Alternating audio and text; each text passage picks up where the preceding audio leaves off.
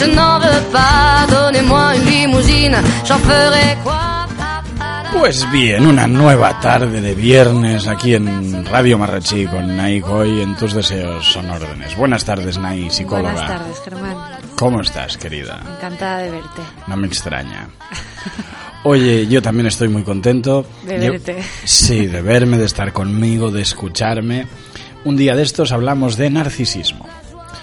Creo que este chiste ya lo hemos hecho. Sí, pero lo estamos dejando estar el tema y te hace falta, ¿eh? Eh, no solo me hace falta, me interesa, porque como será hablar de mí, me gusta. Yo, como Pepe Rubianes, que cuando hablaba él se interesaba, pues me pasa lo mismo. Si hablo de yo, de mí, mejor. Para mí, bien. Una mierda para mí. Pues vamos a hablar de un temita que poco tiene que ver contigo. Pues sí, este tiene poco, poco tema. Estamos siguiendo con la línea de las últimas semanas. Hicimos cuatro semanas de cosas buenas de la vida, de los, los pilares que sostienen al ser humano. No los de Ken Follett, sino la comida, el sexo, el sueño y el ejercicio. Y luego nos hemos puesto con adicciones. Con cosas a las que la gente se engancha, ¿no? Ludopatía, que como no, para hablar de mí. ¿eh? Luego un poquito de alcohol hemos tenido también. Y ahora vamos con otra mandanga que está muy extendida la droga prohibida, o sea, la sustancia prohibida más consumida del mundo. Sí, eso es. El cannabis, los porretes, la marihuana, el- la hierba, Hachís. hashish, es en salud y todo lo demás. ¿Qué pasa con los porros? ¿Por qué se usan tanto?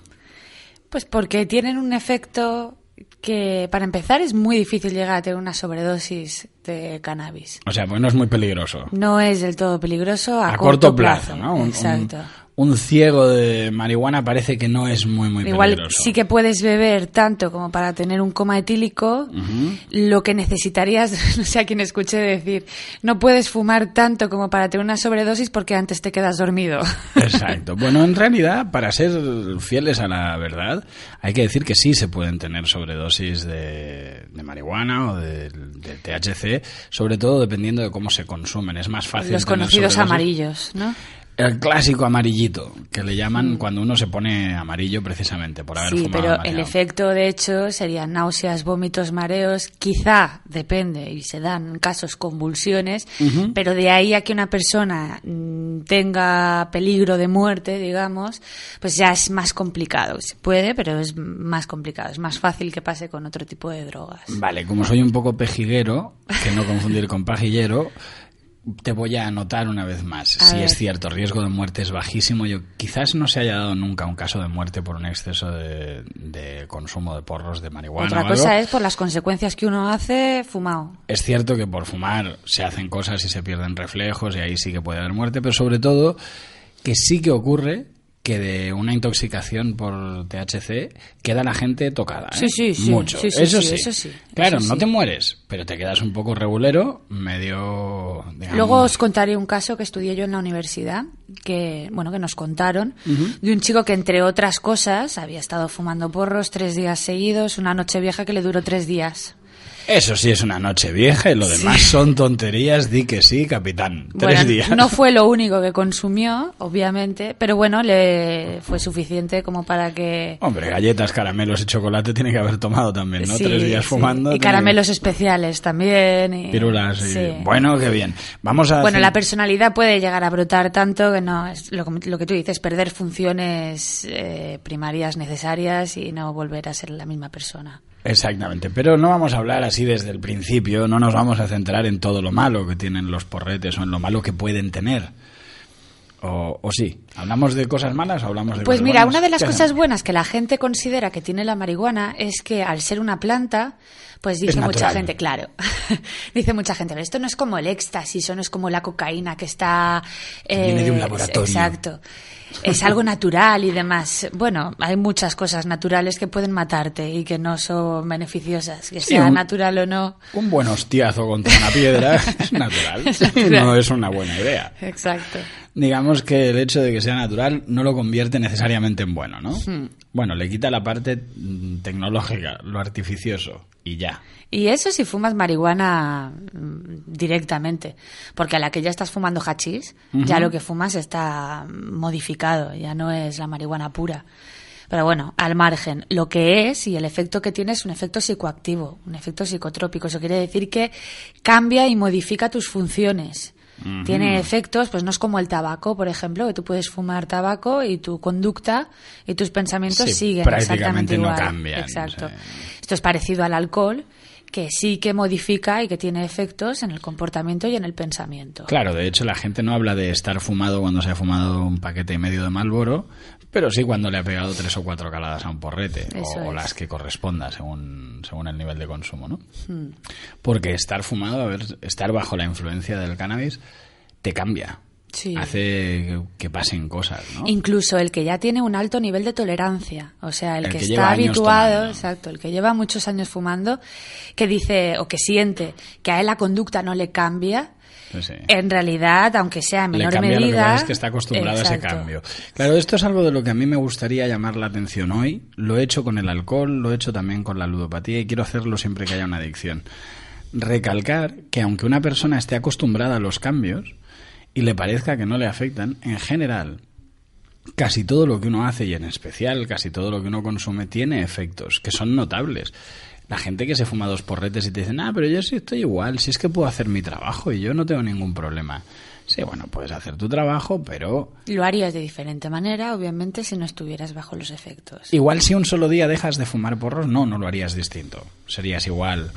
Pero si dejas de fumar porros y te pasas unos cuantos días, semanas o meses sin fumarlo y tu cuerpo se limpia y tu capacidad, digamos, se restituye, seguramente sí que haya un cambio notable. Incluso en trabajos mecánicos y simples, ¿eh? Las capacidades mejoran cuando uno no se ve afectado por la, Mandanga. la mandanga. Exacto, la mandanga. Vamos a hablar del THC y de los porretes como la mandanga. Tetrahidrocannabinol. Tetrahidrocannabinol. Suena mal. Suena mal, sí. THC. Esto suena a, a, no sé, a un análisis de la farmacia, a un valor. Bueno, por lo menos tiene- No suena a droga divertida. Suena a algo químico. Y es así. Sí, sí, sí, sí. O a un modelo de moto japonesa. Me he comprado una THC. Flípalo. Viajas con ella, te pegas unos viajes estupendos. Bueno, y mm, Pues es de las más eh, de las más extendidas, es de las drogas más utilizadas en el mundo, de las ilegales, porque tenemos en cuenta que el alcohol es y el tabaco Infinitamente más Sí, utilizado, Lo que pasa que se ve por, por, por la hipocresía esta que estamos metidos. Pues una cosa es legal y la otra cosa no es legal. claro. Y con, un- con una razón además aplastante, Claro. o sea, tiene unos argumentos muy sólidos. Luego veremos algunos países en los que el consumo de la marihuana es legal Hmm. y la tenencia, incluso la venta y la gestión de la marihuana, que incluso en algunos países se ocupa el Estado de gestionarlo. Luego llegamos a eso. Pero yo quiero antes hablar de efectos. Hablemos de lo que pasa cuando fumas. Efectos.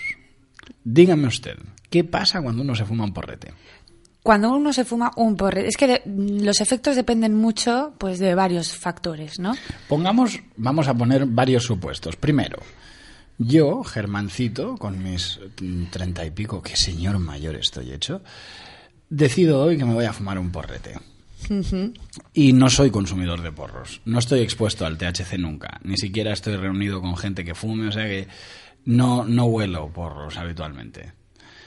¿Qué me pasaría? ¿Qué es lo previsible que me pase? Pues eso también depende de la cantidad o de Vamos la a ver, concentración tú eres de mallorquina o gallega, respóndeme de una maldita vez. ¿Qué pasa con un consumo puntual? Un consumo puntual. Pun- puntual y genérico. Luego vemos las especificidades. Vale. Querida. Es que te digo, puede depender de muchos factores. del Maldita entorno. sea que aquí el apellido gallego lo tengo yo. Mira, yo me llamo Germán Louro. Louro es gallego. Podemos ser indefinidos, podemos saltarnos. Venga, yo te las digo en general, vale. Yo podemos gobernar general. mal. La, la sensación en general es de sedación. Es de Ah. hecho, lo primero que se nota es una sensación de como la habilidad emocional. Cambios rápidos en la emocionalidad. De pronto estás con una risa tremenda o de pronto te paranoias con algo y te preocupas mucho. Eh, emocionalmente hay cambios muy bruscos. Muy bien. Es, da una sensación o un efecto de sedación. De hecho, esto... Relaja, que todo Sí. el mundo lo dice. Es que me fumo el porrete para dormirme, para relajarme. De hecho, depende, dependiendo de los países en los que se utiliza la marihuana con un, como un uso terapéutico, como además también lo que hace es reducir las náuseas y este efecto de sedación, pues para según qué tratamientos de quimioterapia o incluso para eh, problemas como la fibromialgia o según qué, eh, qué problemas de este estilo, pues se utiliza la marihuana a nivel terapéutico. Oye, y es cierto que abre el apetito, ¿eh? porque lo he mencionado antes como broma, que cuando uno fuma come más dulce. Pero sí, eso- pero es que piensa que la marihuana lo que hace es bajar la tensión. Y siempre que uno tiene la tensión baja, el cuerpo lo que hace es dirigir la atención hacia los dulces, sobre todo. Por eso cuando te fumas un porro, lo que te apetece es comer chocolate o comer cosas que sean dulces. Ajá, fantástico. Mm. Estupendo para la dentadura. Bueno, para, Para todo, para ¿no? la dentadura, para el culo, para celulitis, para... Cuando has dicho el culo, por un momento no he pensado que, tuviera que, que desorientado. tuviera que ver con el volumen Con el tamaño, del trasero. exacto. He dicho, ¿qué, ¿qué hace el dulce en el trasero que no me haya dado yo cuenta? Bien. Bueno, inhibe el sistema nervioso central, por eso disminuyen los reflejos. Ajá, esta es una de las cosas importantes, que uno conduce creyéndose que por haberse fumado un porrete no pasa nada, pues no está borracho, pero igual tiene los reflejos reguleros. Reguleros. No conduzcáis fumados, hijos De míos. hecho, incluso el que está acostumbrado, ¿eh? el que está, el que dice que tiene una tolerancia muy grande porque Lo fuma que pasa es que se ha habituado a ir con sus reflejos Claro. a esa velocidad, pero... Y también te digo, mucha gente que conduce bajo los efectos del cannabis, lo que hace también es conducir hiperalerta, más despacio, con, una, con un tipo de precauciones pues que el que conduce con normalidad pues no tiene. Hay que decir también que en los países en los que está aceptado el, el uso es legal, es legal, pero hay ciertas actividades que no se pueden realizar bajo el uso de, de esas drogas. Claro, tiene No puedes conducir un autobús escolar fumando porros, por mucho que en ese país esté legalizado. Está bien, tiene una cierta lógica. Hmm. Digamos, toda. Vale. Bastante sentido. Baja la tensión. Oye, ¿y eso de que te reduce la memoria es solo a corto plazo o también a largo plazo? Porque Ambas, yo sé que sí, los sí. fumadores a largo plazo se quedan con una memoria muy perjudicada. Sí, la gente que ha fumado durante años, yo tengo conocidos, incluso he tenido familiares de amigos que han sido muy, muy cercanos, que han sido súper fumadores de porros y que a los 30 años parecen señores de 70, que no se acuerdan de nada, que Que pierden el hilo de las conversaciones. Que... no, no, y que pierden años enteros. Que les dices, ¿qué pasó en el 2007? Uh, en esa época yo... Y ahí se quedan en una O perenne en la que... Pues sí, se acuerdan de una generalidad de su experiencia, pero los detalles de, Se pierden mucho. de cosas muy cotidianas y que normalmente a cualquiera no nos costaría recordar, se les hacen borrosos y Mm. Se, se pierden, ¿no? Pues sí, se pierde la memoria a largo plazo. Eh, o sea, el efecto mm, se produce tanto en la memoria a largo plazo como en la memoria a corto plazo. Tú puedes ver a una persona perfectamente cómo pierde el hilo de la conversación y cómo se olvida de lo que estaba hablando o de lo que iba a hablar cuando está fumado en ese momento, cuando acaba de consumir. digamos, efecto agudo en el momento que fumas. Se te va la flapa un poco, ¿no? Estamos hablando, fíjate que tenemos un nivel de comunicación hoy multi multinivel hoy. Hoy hablamos con se nos va la flapa y luego con la terminología científica que usas tú, un- universitaria, Bueno, está todo, bien, ¿no? vas traduciendo para todos los públicos. Bueno, todos, todos, casi ninguno me quiere escuchar a mí, pero está bien. Vale, y como uso terapéutico se le da el valor ese anestésico o analgésico de que calma los dolores a la gente que ha tenido ciertos cánceres y que es muy guay. que Como aumenta el apetito también, pues para según qué dolencias. Ayuda a que las personas no bajen de peso y no estén en Mm. según qué circunstancias. La gente que tiene según qué enfermedades, ¿no? Muy bien. Eso a nivel terapéutico. Eh, la hipersensibilidad es algo que en principio eh, hay personas que mientras están fumando pues es de lo que pueden llegar a disfrutar, ¿no? Eso de quedarse mirando una flor o una mancha en la pared y decir, flipa, que Sí. no somos nada. Y eh". tener pensamientos que antes no te llamaban la atención, no te parecían importantes y de pronto parece que has descubierto un mundo. Ten- Tengo un buen amigo matemático que, que fue alcohólico en un tiempo, que él dice que la gente que fuma y tiene pensamientos particulares, lo que pasa es que cuando no fuma no tiene pensamientos, ni particulares ni de ningún tipo. Me parece un poco cruel, me parece un juicio un poco cruel. Sí que es pero- verdad, pero escucha, ¿eh? muchísimos cantautores dicen que en el momento de escribir necesitan una inspiración con pues con la marihuana y demás. Joaquín Y es una de las pocas razones por las cuales yo acepto no solo la prohibición, sino el sacrificio de los que fuman. No, es broma, es broma. Yo no estoy a favor de la prohibición de, de las drogas. Pero también te lo digo, si tienes que drogarte para escribir, igual es que mm, no está muy claro que sea algo que deba ser escrito. No, y además es que se podría hacer perfectamente sin el, sin el consumo, pero que igual te requiere... Buscando el mismo nivel sí. de inspiración a través de algún otro mecanismo, ¿no? Exacto, escuchando de una hacer música amor, que de te hacer inspire. deporte, exacto. de negociar con... de tocar la tierra. Pero bueno, el aumento de los sen- sentidos no es aumento de los sentidos, perdón, es la sensación de que aumentan los sentidos. Sí, digamos que uno no tiene un tacto, una sensibilidad al tacto mayor, sino que uno Le presta diferente atención Le hace a un esos caso sentidos. distinto. Exacto. no es que se conviertan en superhéroes los fumados o fumadas, que sean capaces de tocar a través de una tela cualquier cosa e identificar el material. Sino que de, de cualquier otra manera te da igual el tacto que tenga, incluso los sonidos que puedan venir del exterior, porque estás acostumbrado y no les prestas atención, pero bajo lo- los efectos del cannabis o del hachís y demás, pues sí que le prestas atención y sí que te parece algo relevante o importante. Además, no es solo lo que veas o lo que percibas, sino el valor que le des. Que eso todos estamos acostumbrados a eso, ¿no? A que dependiendo de dónde, del valor que uno le dé a algo, no de lo que sea, sino del valor que uno le dé, el estímulo tiene más fuerza o menos. Es, es un clásico. Lo mismo, pensado de otra manera, vale diferente. Eso es. Oye, Y paranoia, perdón. La ¿Que- que paranoia. pare ya? paranoia.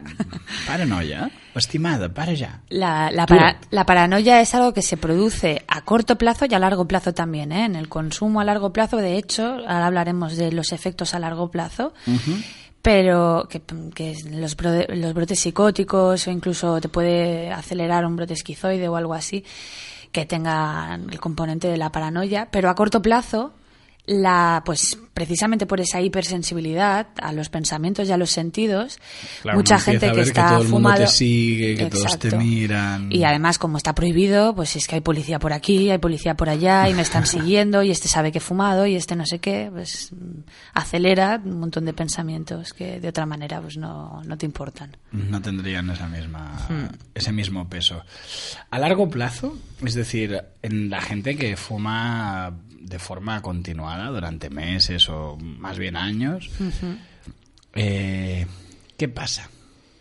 ¿Que sienten lo mismo cuando fuman que el fumador esporádico? Hay que decir que de la misma manera que antes te he dicho depende, ahora te tengo que volver a decir depende, ¿eh? porque hay personas sea. que reaccionan de una manera y hay personas que reaccionan de otra. Nunca lo hubiera dicho. Vale, pues es importante saberlo. Y como nunca se sabe cómo vas a reaccionar tú, pues ahí siempre te tienes que atener a las posibles consecuencias y ya está. En términos generales, ¿qué diríamos que sucede a los fumadores a largo plazo? De, Pues aumento de la cannabis? irritabilidad, por ejemplo. Se ponen de mala leche con facilidad. Sí, la pérdida del control de los impulsos. Esto se ve mucho en personas que fuman, sobre todo ya os digo, ¿eh? marihuana, que hay gente que se la fuma sola, sin mezclar en nada y que al final acaban teniendo un nivel de tolerancia o parece un nivel de tolerancia muy grande. Pues es en adolescentes se nota más también por el cambio hormonal y por los problemas un poco, los cambios de personalidad que se dan y emocionales en esa época, que se meten en peleas, que hay problemas familiares, que Bueno, hay que- desobediencia, gente se vuelven antisociales. Claro, ahora que dices peleas, la violencia salvaje es un efecto mm, del consumo crónico de, los, de los porretes, ¿no? En Jamaica se dan casos de ultraviolencia tremendamente salvajes que están siempre asociados al consumo desaforado de... Y luego habrá gente que fum- fuma porros desde hace muchos años que no se ha pegado.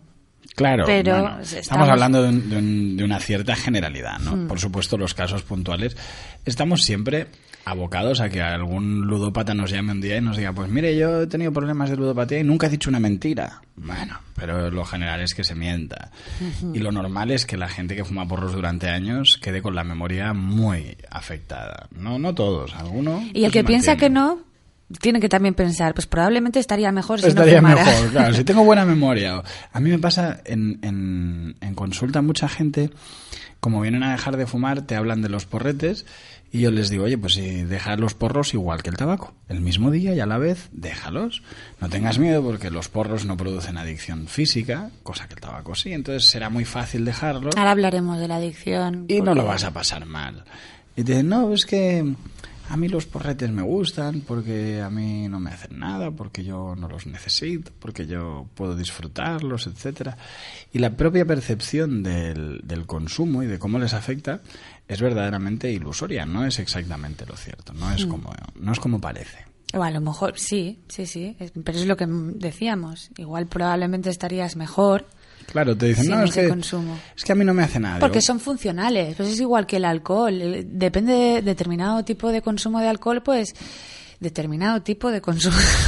Enrevesad me ha quedado. No, sí, sí, pero está claro, Sí, sí. Algunas, algún tipo de consumo, o sea, beber alcohol de cierta manera no te afecta de lo mismo o igual que beberlo de otra. Pues tomarse una Claro. copita de vino un par de veces a la semana no afecta igual que tomarse tres gin tonics cada tarde al acabar el trabajo, Hmm. ¿no? Y yo con- he empezado a hablar y la verdad es que ha quedado muy poco claro. Pero quería decir que a veces cuando me vienen a dejar de fumar y les digo, deja de los porros, hombre, verás que hasta mejora tu líbido y que estarás más fuerte y tendrás más ganas de sexo. Y es común que un varón te diga, no, no, si yo ya tengo muchas ganas, o yo ya tengo mucha potencia sexual. Pues hombre, tendrás más, estarás mejor. Vas a estar más fuerte, aunque no notes el perjuicio porque tú te sientas bien. Estarás mejor, no es algo gratis. Y además, que se da el componente de la negación. Cuando uno siente que disfruta algo, eh, puede ser un poquito difícil asumir la culpabilidad o las, realmente Los las consecuencias de lo que hace.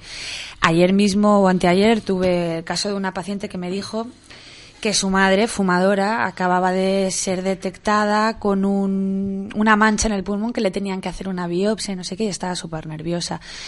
Y por lo visto, bueno, hay un poco de conflicto entre madre e hija y me dijo la hija, pues es que a mí me dio la sensación de que mi madre me estaba haciendo responsable de lo que le había pasado Vaya. porque habíamos tenido un conflicto hacía poco, como que decía, pues es que encima me pones tan nerviosa que mira lo que me ha pasado. y le dije, pero tu Ole. madre fuma, ¿no? Y me dice, sí, sí. y digo, ah, puta madre. pues probablemente sea más fácil, aunque Es- parezca claro. difícil, echarle la culpa a la a otra persona que asumir que, que estés fumando es la, la parte fundamental del problema que te está pasando. Es muy goloso echarle la culpa de lo que te pasa a otro. Es, es genial. Porque uno se queda tranquilo y a gustito, ¿no? No tengo culpa ni responsabilidad. Me puedo sentar a mirar la televisión y a seguir siendo un objeto inerte sobre el que pasan las cosas y que no hace una vida, sino Sí. que le va sucediendo. Un, un efecto habitual, hemo- he, mencionado la falta de deseo sexual, la impotencia, que son a largo plazo. En general, por fumarse unos porretes un día, pues uno no tiene ese efecto. Pero ojo, eh, si estás fumado en el mismo momento, probablemente por el cansancio, el agotamiento y otros efectos que tienen a corto plazo, sí que no tengas tanta actividad sexual o deseo sexual como si no estuvieras bajo los efectos, ¿sabes? Que es algo que pasa también a largo plazo, que baja la libido, pero a corto plazo, por ejemplo, sí que, igual no directamente, pero los otros efectos que tienen, pues empujan a que la libido baje. a que uno no ¿Me he tenga la misma capacidad sexual. No te baja la libido rápidamente, no inhibe el deseo sexual en un solo día, pero hace que al estar muy atontado pues no tengas tanto interés Hmm. o no tengas la capacidad física de desarrollar una actividad sexual normal. Hmm. Fíjate qué, qué vueltas para evitar hablar de una erección. Eso en el caso del- de los hombres, vamos. sí, sí, en, el caso de los hombres, sí, sí, por supuesto. Eh, vamos a hacer una pausa. Llevamos hablando mucho rato y no hemos puesto nada de musiquita. Vale. Y en la radio hay que hacer que escuchen algo guay después de este pelmazo de mi Un voz descanso, y sí. la dulzura de la tuya. ¿Qué, qué, qué tenemos para escuchar ahí en primer término? ¿Tú te acuerdas de cuál es la primera que hemos puesto? Pues probablemente los delincuentes, ¿no? Claro, una música light y ligera. Delincuentes, con Q. Oiga, a ver, oiga, ese aire de verano o de primavera o ese aire de la calle.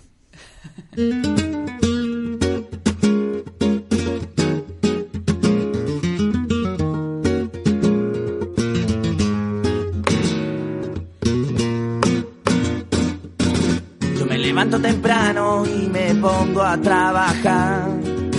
Con mi guitarra en la mano yo nunca paro de cantar. Que a mí me llaman el descanso porque en invierno uso chancla. Y yo lo hago para notarme en el fresquito de la mañana. Torria en la calle, en la plazuela, tomando el aire.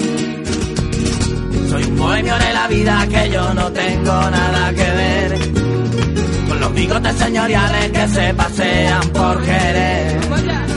Que yo no tengo obligaciones y yo no tengo más que ver. En los cerquitos de la plaza cuando termina de llover los días de colores. Y en la plazuela fumando flores. Y el aire de la calle a mí me huele algo más fresca, yo lo asumo, me lo por la cuesta. Te quiero, te quiero, como la pera los peros. Yo te amo, yo te amo, cuando te pierdo y cuando te gano.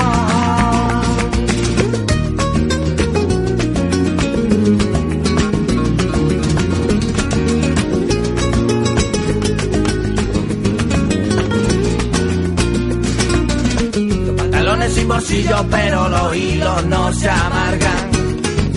Canto en la lámina del banco, te canto en la calle larga. Lo mismo te canto un fandango que yo te canto por Triana. Solo quiero 40 pavos para dormirme y en una cama. No quiero amores, soy vagabundo y amante de la noche. Y el aire de la calle, que a mí me huele a goma fresca y yo lo asumo,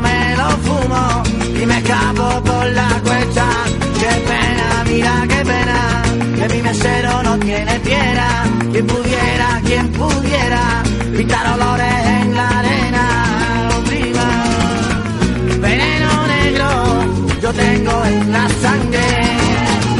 En mi brazo tengo cinco tatuajes.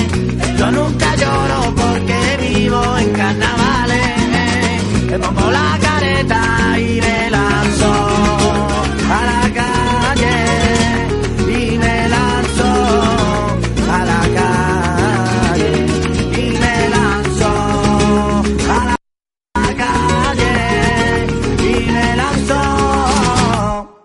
la calle. Oye, me estaba preguntando sobre la influencia musicológica de este grupo.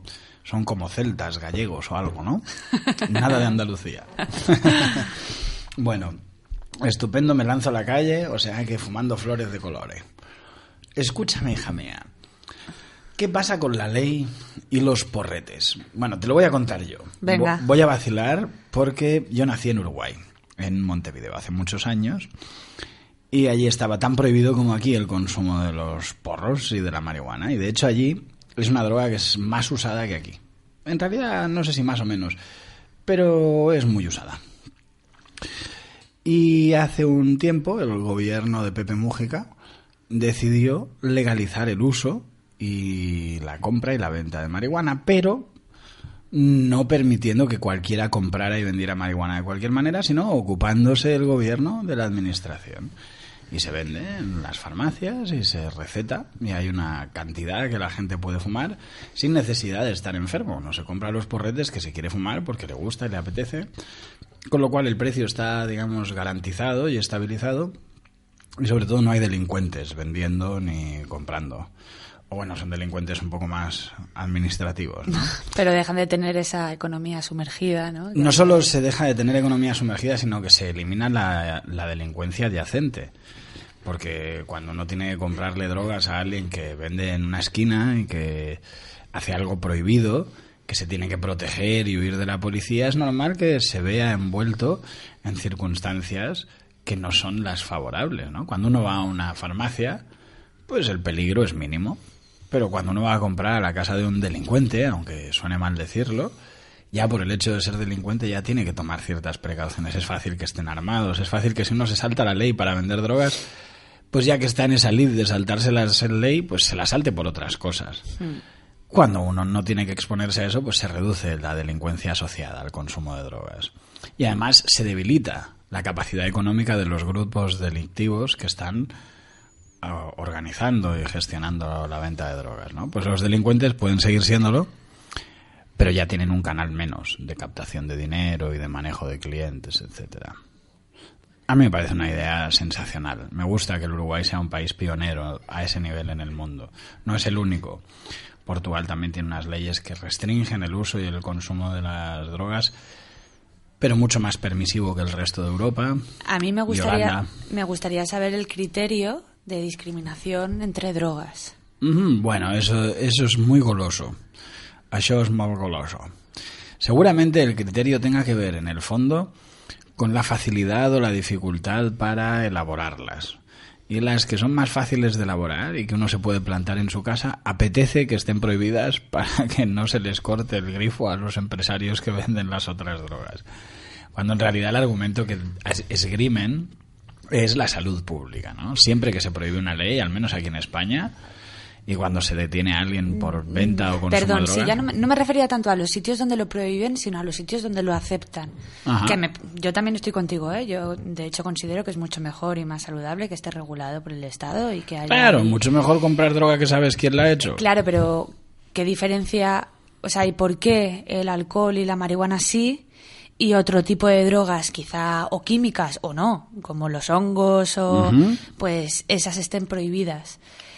Eh, tiene, yo, desde mi punto de vista tiene que ver con la habi- habituación que tenemos un poco a nivel social Claro. de ese tipo de drogas. Pues eh, hay más gente que fuma porros que que come setas, por ejemplo. No solo que- eso, también el efecto que produce cada una de las drogas que te permite ser más funcional o menos. Que es un. viene un poco de lo que estaba diciendo antes, ¿no? ¿Cómo va a permitir el establishment, el- la gente que manda, que compres una droga o que, te que se use una droga? Alucinógena, en- en la por que, no, no, una en la que nadie gana dinero. No interesa. Mejor que sigan comprando, pues yo que sé, el ribotril o cualquier otro mandanga para dormirse y que no se fumen una plantita que han hecho en su huerto o en, o en el patio con una macetita. Ese es un concepto. Y otro es que una droga que hace que estés un poco atontado, pero que te permite seguir trabajando todos los días y pagando tus impuestos, no es un grave problema. Y una droga que te hace ver dragones de colores y según cómo la tomes te hace tirarte de una grúa y morir, pues esa no conviene que se tome, ¿no? O, conviene que se gestione de otra manera. El argumento siempre esgrimido es la salud pública, ¿no? El proteger a los demás, proteger al, a, la, a la comunidad. Bueno, hay muchas, muchas drogas. Sí, sí, es que de hipócrita hecho que existen, claro, de, de hecho de las aceptadas a nivel farmacia, o sea, que te venden en las farmacias y tal, que de hecho si las mezclas con un poquito de alcohol o que las mezcles entre ellas y demás, ya tienen efectos alucinógenos o ya te pueden mm, No hace, ser fa- no hace falta mezclarlas con nada. Los efectos secundarios, que en realidad no son secundarios, y esto es una cosa que me, me, me gusta que la mencionemos ahora. Los efectos de los medicamentos son todos efectos.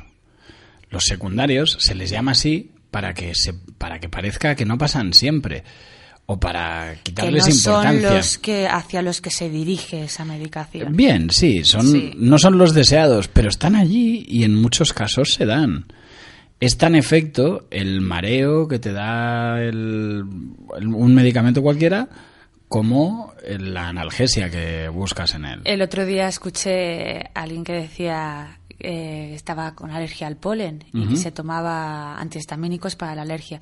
Entonces le decía, pero ¿funcionan los antihistamínicos? Y pues no, en general no me funcionan, pero me hace que me entre sueño, entonces me entero menos.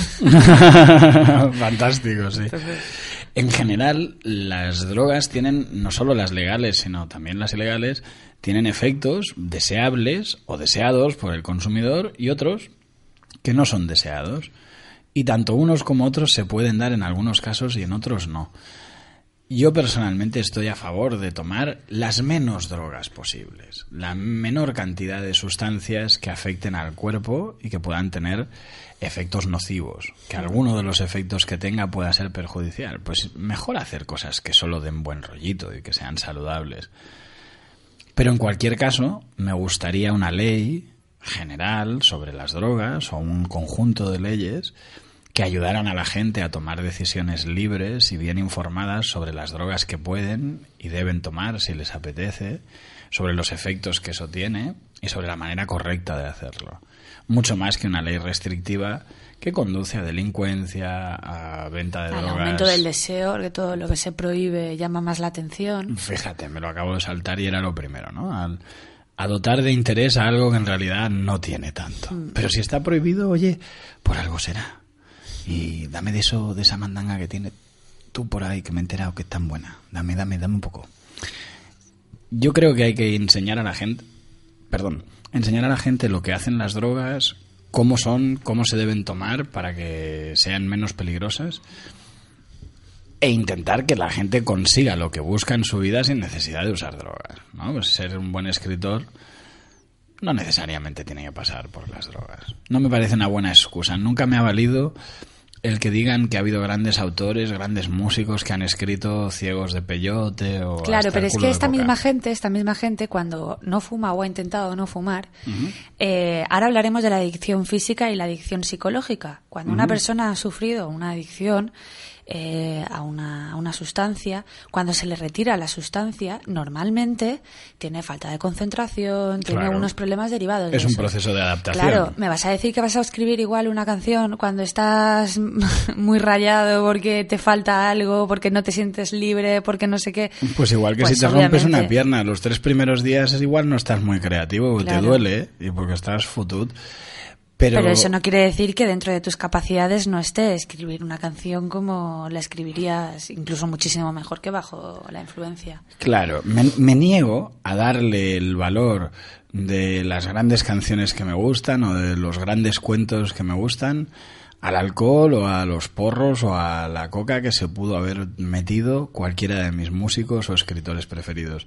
Lo rechazo minuciosamente. Es más, considero que si no hubieran tomado nunca habrían sido más creativos y mejores. Estoy convencido. sí, sí. Claro, es mi opinión ¿eh? y vale muy poquito. Pero ahí la tengo. Pero a ver, ¿cómo vas a ser mejor? ¿Con plenas facultades o con las facultades mermadas? Claro, ahí Pues, viene cuando te... Lo que cuando- pasa que para la negación de uno mismo, para no reconocer o no asumir la dependencia y la adicción, pues viene muy bien decir, no, es que me ayuda a inspirarme. Claro, es que, es que nunca se hubieran podido escribir canciones como no sé qué. no es sé como el tabaco. Hay mucha gente que te dice, no, es- yo es que cuando dejo de fumar tabaco eh, me cuesta muchísimo cuesta concentrarme, concentrarme y me cuesta muchísimo ir al baño y me, como si tuviera ginseng el tabaco o como si... No, no, mejor aún. Si, es que si fuera así, es, da- es tan sencillo destrozar esos, esos principios que te dice la gente. No, es que cuando uno deja de fumar, por ejemplo, me cuesta concentrarme. Bueno, y cuando fumabas, eras una persona, cuando te calzabas dos paquetes diarios, eras 30 veces más concentrado, eras más eficaz, hacías O las ibas cosas al baño con cada cigarrillo que te fumabas. No ibas, no eras, no, no es cierto. Lo que Ya. pasa es que ahora estás frustrado porque estás pasando un síndrome de abstinencia o porque en tu cabeza todavía no has superado que durante 20 años hiciste algo y has dejado de hacerlo. Pero esa habituación o esa deshabituación en realidad no merma la capacidad real creativa, la inteligencia o la capacidad para concentrarse si uno hace el pequeño esfuerzo que hay que hacer. Es el miedo anticipatorio a todo, todas las sensaciones negativas de la abstinencia. Cuando uno sabe que va a dejar algo y que va a ser muy duro, la preparación mental que hace para lo duro que va a ser es suficiente para crear muchos de los problemas que uno espera que vayan a aparecer, ¿no? Se, se genera uno la ansiedad, el estrés, el insomnio. Y claro, con ansiedad sí que es más difícil concentrarte. Pues basta con estar relajado, comer bien, cuidar un huerto, hacer el amor, hacer deporte. Y ya está. Oye, yo llevo unas semanas en las que hemos hablado mucho de la cama elástica, incluso aunque he estado lesionado y no he podido ir a saltar.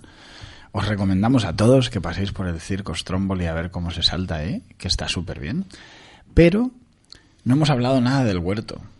Y yo creo que hoy es un buen momento para hacer una mención al huerto. A la tierra. A la tierra. además ¿eh? hace poco fue el Día de la Tierra.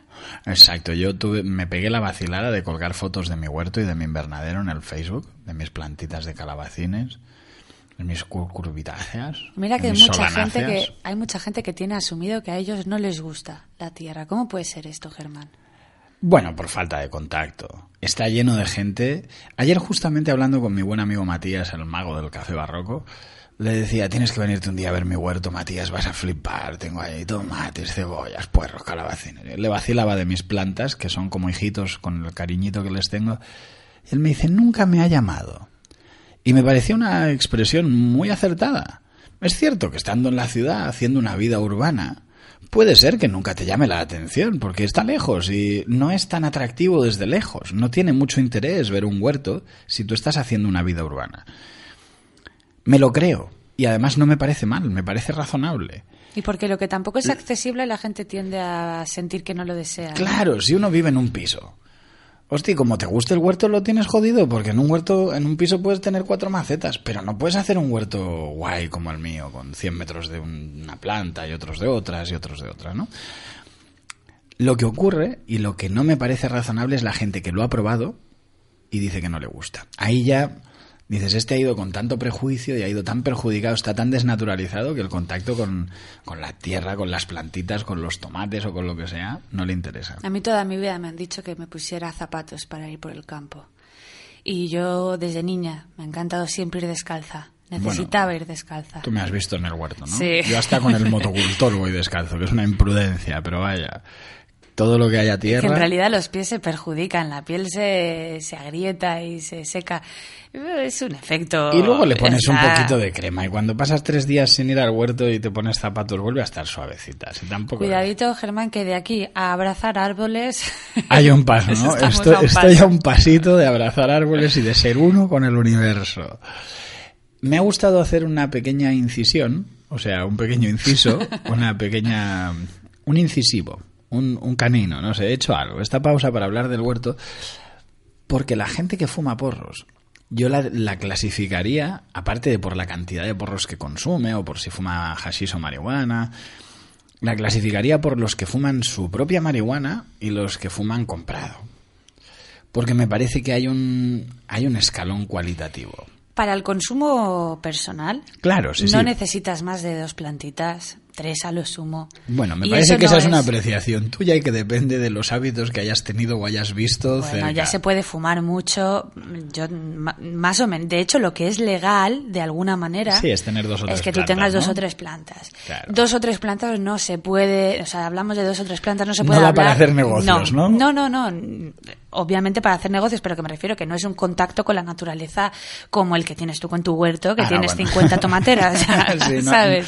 No, hay color, pero, pero fíjate. Pero un momentito, a mí me ha parecido súper importante ese inciso porque hay mucha gente que fuma porros y deja de hacer un montón de cosas Ajá. que en realidad son con las que disfrutaría, como el deporte, como el sexo, como cuidar como un de un huerto. Sí, sí, como cualquier cosa. Y de hecho, cuando dejan de, de fumar, sienten como que tienen demasiado tiempo libre y no saben qué hacer con este tiempo libre, porque igual llevan muchísimos años fumando.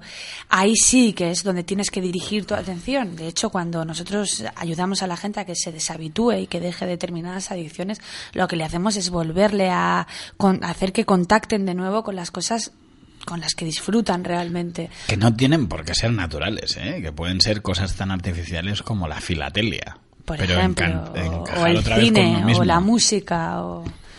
La música para mí es artificial absolutamente. Es, bueno, depende también de que... Y me encanta. No puedo vivir sin ella. Hablando de que no puedo vivir sin ella, vamos a poner una musiquita ahí que está muy bien. Venga. Ahora tenemos The House of the Rising Sun o esa la hemos dejado para el final. Tenemos... Ah, pues mira, pues, pues- pues venga, pues ponemos la otra. Mira, un esquerzo de la novena sinfonía de Beethoven, pero en versión de Walter-Wendy Carlos para la, para la película La Naranja Mecánica. El esquerzo suicida. Venga ya.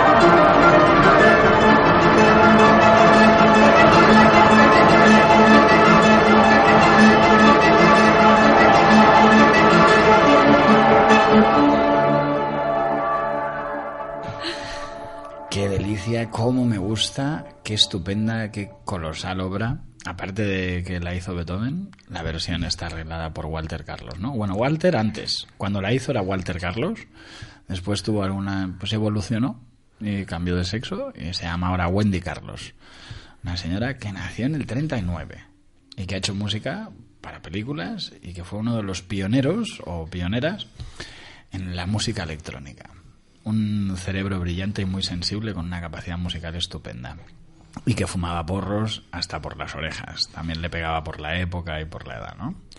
Y es música de La Naranja Mecánica. De la película La Naranja Mecánica de Stanley Que hay que Kubrick, verla. Que hay que verla. Aunque sea de Kubrick, hay que verla. Más siendo de Kubrick. Sí. Yo por Kubrick siento una fascinación maravillosa. Me gustan mucho, mucho, muchas de sus películas. Y él me cae muy mal. Me pasa con mucha gente, ¿no? Como Mario Vargas Llosa me cae muy mal y escribe muy bien. Me gustan sus obras y me Te cae pasa mal. con Tim Burton, que aunque no lo reconozcas, te cae mal. No sé si me cae mal Tim Burton. No, no lo sé. Bueno, me gustan con- algunas cosas, pero tampoco me flipa tanto. Me quedo con Stanley Kubrick, no hay color. Para mi gusto no hay color. Estamos, juegan en ligas diferentes, Ya, a bueno. mi criterio. ¿eh? Y Mario Vargas Llosa también está a otro nivel. ¿no? Hay gente así que hace cosas buenas sin que necesariamente ellos me parezcan buenos. Pero también es cierto que esta es mi opinión. ¿A quién le importa?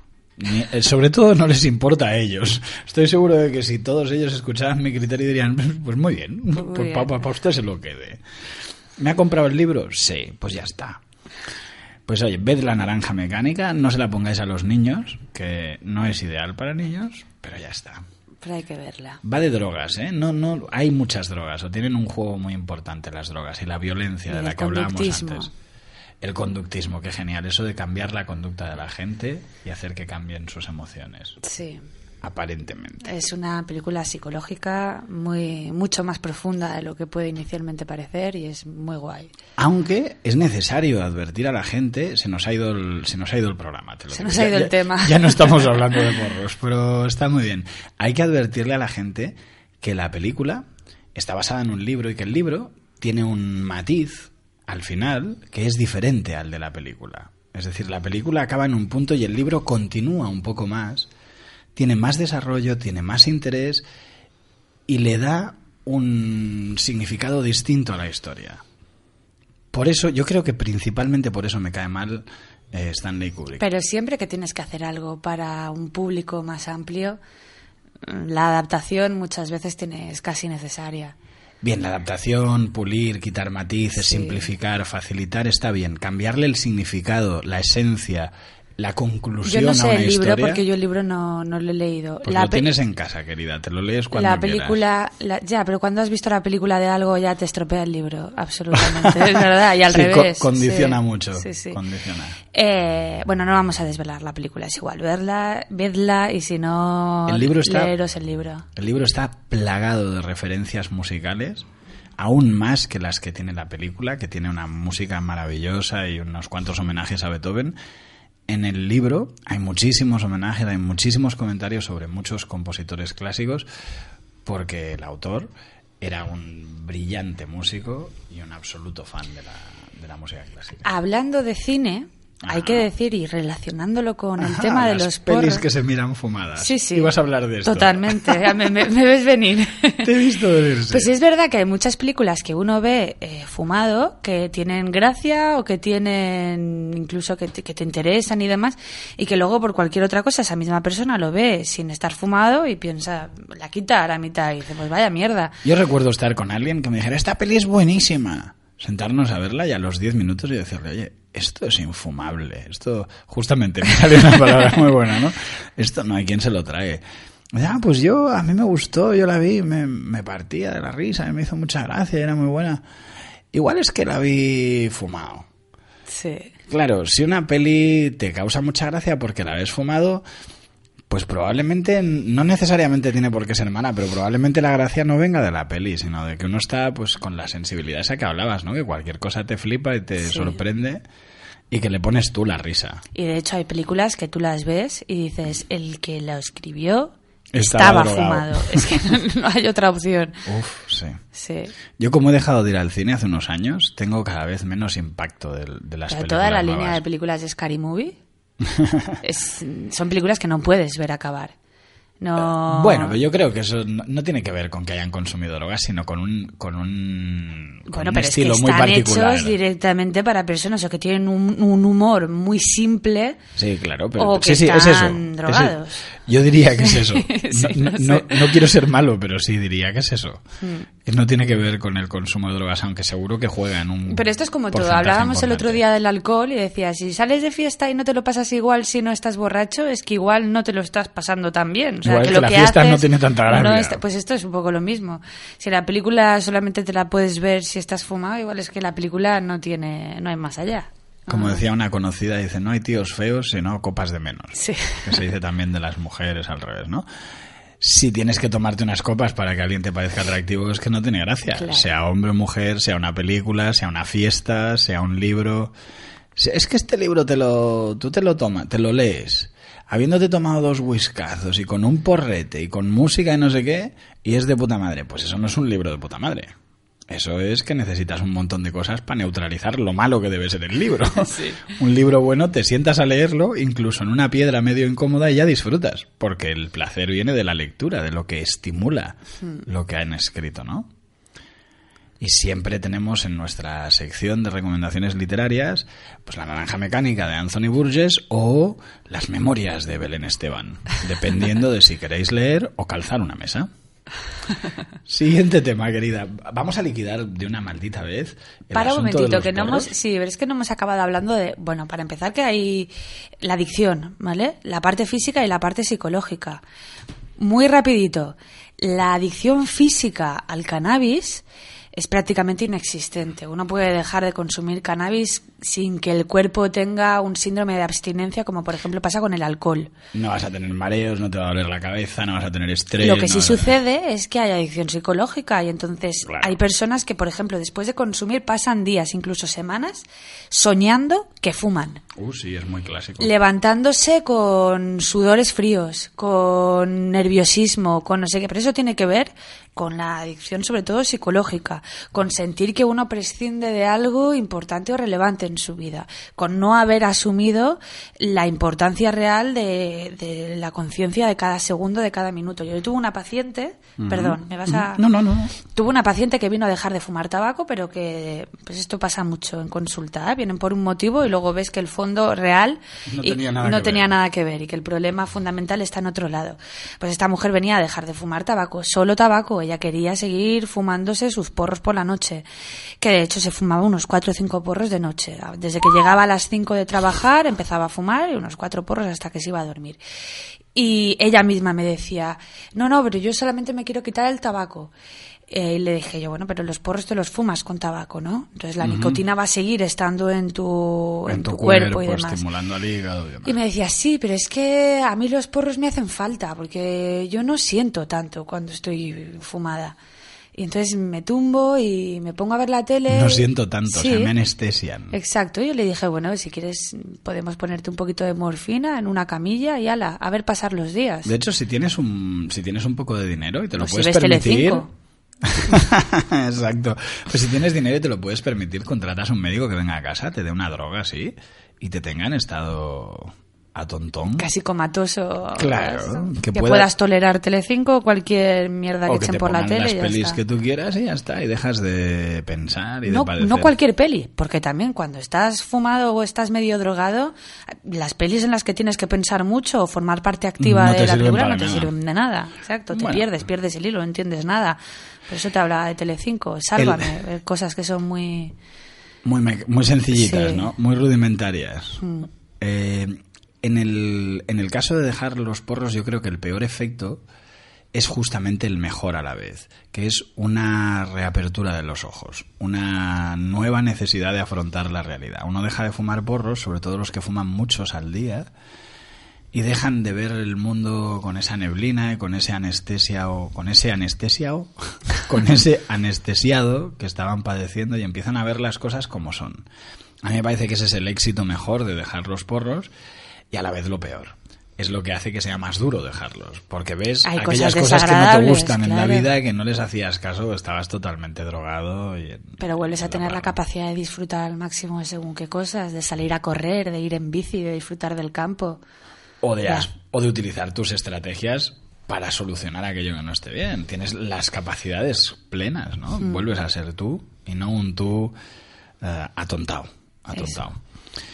Entonces, recomendación definitiva que la gente no fume, si es posible. Ni siquiera de una manera lúdica, porque si tienes que disfrutar, hay muchísimas maneras de disfrutar súper intensamente. Mi prima hace unos meses se tiró de paracaídas, que no es la única manera, ¿no? Maldita la envidia que me da tu sí, prima. es imposible, yo eso no puedo. Pero bueno, es igual, puedes hacer cama elástica, puedes hacer Es- leerte un libro buenísimo, puedes escuchar música que te emocione, como la que acabamos de escuchar. Tenemos que decir que tu prima es cercana a la perfección. Sí. Deportista, joven, guapa, atrevida. Fisioterapeuta, o sea, que hace unos masajes de lujo. Sobona. Es, es perfecta, es una mujer Ah, encantadora. pero está pillada. Bueno, bueno, eh, felicidades al pillador, en este caso. Oye, nos queda un minuto para hablar. Un solo minuto. Si alguien tiene que fumar, ¿mejor que fume porretes de marihuana que de hashish? ¿O cómo lo ves tú? Como si alguien tiene que fumar. Sí, si alguien dice, es que yo quiero fumar un poco. ¿Mejor los porros de marihuana o los de hashish? Pues en realidad la marihuana, los efectos que decíamos de los brotes psicóticos, brotes esquizoides y demás, como que lo potencian más, porque está más concentrado, es más puro. Maldita sea. Ya, ya, ya. Pero en realidad eso es casi. Entonces, casi, casi da igual. recordad, si el míos. polen que uno hace, si el hachís que uno hace es casero, por ejemplo, porque lo sacas de tu propia marihuana, pues casi mejor que sea solamente el polen. Pero bueno, es que da igual. Ya te digo que si vas a fumar, si te Lo, vas a drogar. lo- lo mismo da uno que otro que son malitos. Sí. Bien, pues no os droguéis, y ya lo hemos dicho un montón de veces. Haced cosas sanas, tiraos en paracaídas, pero no drogados, que no vaya a ser que confundáis anillas y haya hostiazo. ¿Qué tal si les dejamos, ahora sí, con la canción que para mí evoca a las drogas mejor que ninguna otra? No es la mejor, pero evoca mucho. Por aquello de que salió en la peli de Scorsese Casino. Venga. The House of the Rising Sun, de los Animals. Y además esta le gusta a Matías. Venga, nos vamos con ella.